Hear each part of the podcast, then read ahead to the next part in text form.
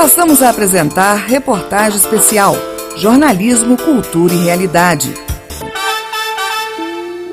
Após o pico da pandemia de Covid-19, a economia do estado de Goiás volta a dar sinais de recuperação. Segundo o relatório de gestão fiscal do segundo quadrimestre, elaborado pela Secretaria da Economia, a arrecadação até agosto demonstrou crescimento com a reabertura do comércio, impactando na arrecadação tributária e aumento das transferências constitucionais. De janeiro a agosto deste ano, foi registrado um superávit primário de 1,8 bilhão, a partir das diferenças entre as receitas de 17,49 bilhões e as despesas de 15,69 bilhões. O superávit é a receita que o Estado economiza para o pagamento do serviço da dívida pública.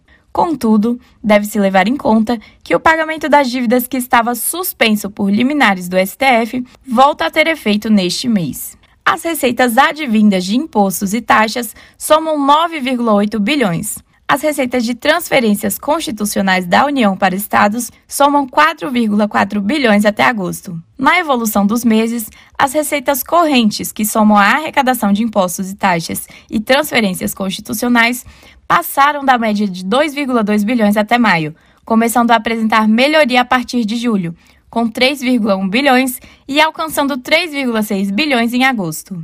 Já entre as despesas, chama a atenção o déficit previdenciário, que ficou em 2,36 bilhões, e a despesa de pessoal, que ainda está acima do limite prudencial da Lei de Responsabilidade Fiscal. Todos os detalhes serão apresentados aos deputados da Comissão de Tributação, Finanças e Orçamento da Assembleia Legislativa de Goiás após o período eleitoral. O relatório completo do período já está publicado no portal Transparência de Goiás. Reportagem Rafaela Gonçalves. Terminou no dia 17 de outubro o prazo para que as gestões municipais tivessem manifestado interesse nos recursos do auxílio emergencial para a cultura estabelecido pela Lei Aldir Blanc. Após essa etapa, a Confederação Nacional dos Municípios alerta que é preciso acompanhar o processo e verificar se há pedido de complementação do documento. A entidade disponibilizou uma lista com os municípios com pendência no plano de ação. Após a análise, se o plano de ação não estiver de acordo com a lei, o governo federal solicita a complementação. Neste caso, o gestor deve fazer os ajustes na plataforma Mais Brasil e enviar o plano para nova análise. Quando o plano de ação é aprovado pela União, o passo seguinte é a abertura de uma conta bancária pela plataforma Mais Brasil. Por meio dela, os recursos são transferidos em parcela única, devendo o município comunicar à gerência da agência de relacionamento quem serão os gestores locais responsáveis por operar a verba. Caso a gestão local tenha se equivocado na indicação da Agência de Relacionamento do Banco do Brasil, em um plano de ação já autorizado, pode ser solicitada a correção pelo e-mail auxiliocultura@turismo.gov.br. A retificação só pode ser feita se o município ainda não tiver assinado o termo de adesão. Reportagem Rafaela Gonçalves. Com uma retomada das atividades econômicas durante a pandemia de Covid-19, a Bahia registrou um aumento de 48,4% no setor turístico entre os meses de julho a agosto. Os dados são da última pesquisa mensal de serviços divulgada pelo Instituto Brasileiro de Geografia e Estatística. O incremento é resultado da reabertura gradual de importantes destinos para o turismo do estado. Devido à pandemia, o volume das atividades turísticas no Brasil em agosto de 2020 foi 44,5% menor do que em agosto de 2019. O estudo, que inclui informações de 12 estados, aponta a Bahia como o segundo maior índice de crescimento, atrás apenas do Ceará e à frente de Minas Gerais, São Paulo e Rio de Janeiro. A retomada dos voos foi um aspecto fundamental para a alta do índice. Segundo a empresa responsável pela administração do aeroporto da capital, neste mês de outubro, a oferta de assentos e voos será 55% maior do que em setembro. Já no final do ano, serão disponibilizados 50% dos voos do mesmo período do ano passado. Nos últimos feriados prolongados do dia 7 de setembro e 12 de outubro, Itacaré, Praia do Forte, Morro de São Paulo e Porto Seguro registraram 100% de ocupação dos leitos abertos em hotéis e pousadas. Já Salvador teve um aumento significativo, passando de 36% no primeiro feriadão para 62% no segundo, de acordo com a Federação Baiana de Hospedagem e Alimentação. Para o feriado de 2 de novembro, a taxa esperada é de 65% a 70%. O secretário de Turismo da Bahia, Fausto Franco, avaliou setembro como um mês importante para a retomada do turismo, com a reabertura de meios de hospedagem, restaurantes e atrativos, seguindo rígidos protocolos de segurança sanitária. Ele ainda acrescenta que o Estado se beneficia pela diversificada oferta de atrativos ao ar livre, uma tendência atual em momento de pandemia. Reportagem Rafaela Gonçalves. O Banco Nacional de Desenvolvimento Econômico e Social, BNDES, publicou um edital para a concessão de três unidades da Floresta Nacional na região sul do país. O certame será destinado para a contratação de serviços de estruturação nas unidades de conservação de Três Barras e Chapecó, ambas em Santa Catarina e Irati, no Paraná. Segundo o edital, as concessões vão contemplar a prática de manejo florestal e silvicultura de espécies nativas, visando a exploração de produtos madeireiros, não madeireiros e também de serviços. As três unidades da Floresta Nacional são administradas pelo Instituto Chico Mendes de Conservação da Biodiversidade. A sessão pública do pregão eletrônico vai ocorrer em 29 de outubro.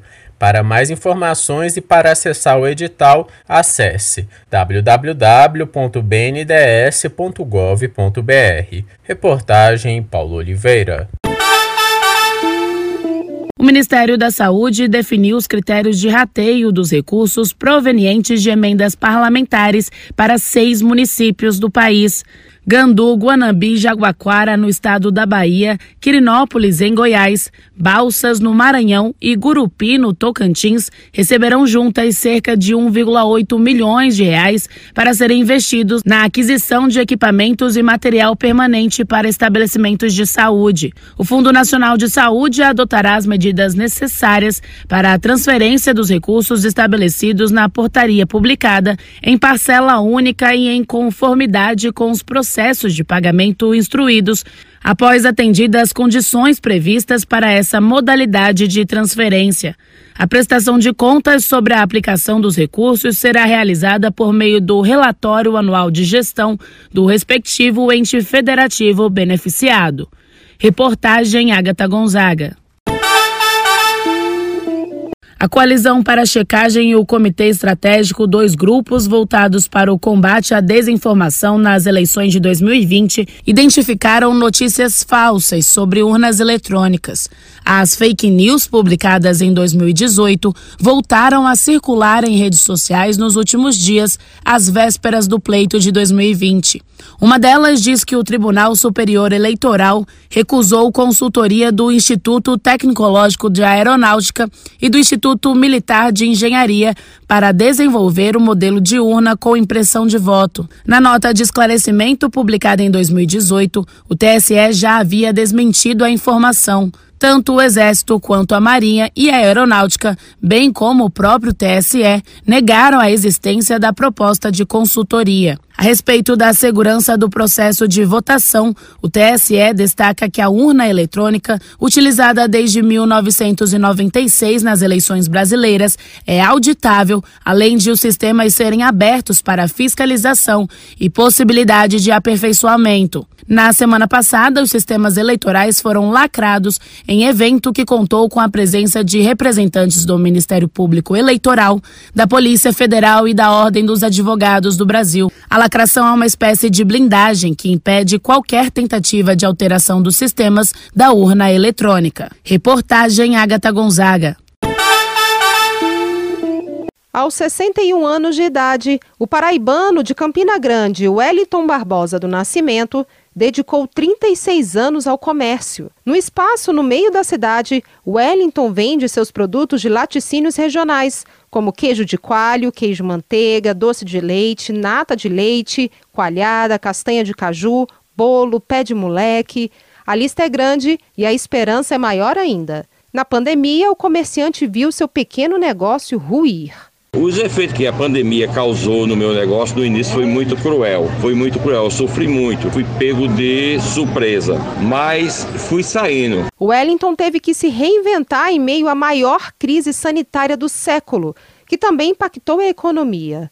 Com uma lista de contatos na mão, com nomes e telefones de clientes, ele conta que foi ligando de um por um para vender seus produtos pelo delivery. A cidade entrou em lockdown por vários dias e nesse período eu tive que me reinventar. Criei outro canal de venda, que esse canal de venda está permanecendo até hoje, que é o delivery. Foi como eu pude sair dessa crise. Tinha muitos nomes e muitos clientes, nome, telefone, fui atrás e me reinventei.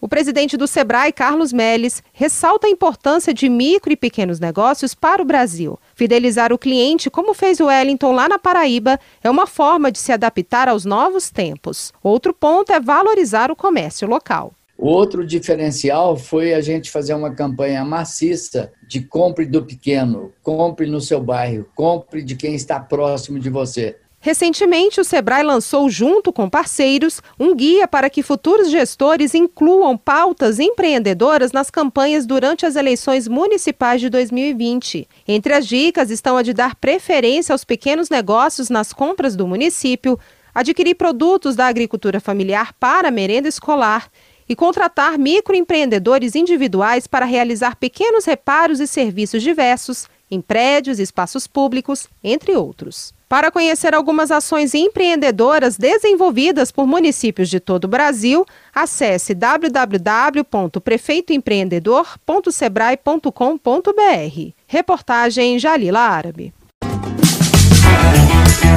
Você acompanhou Reportagem Especial.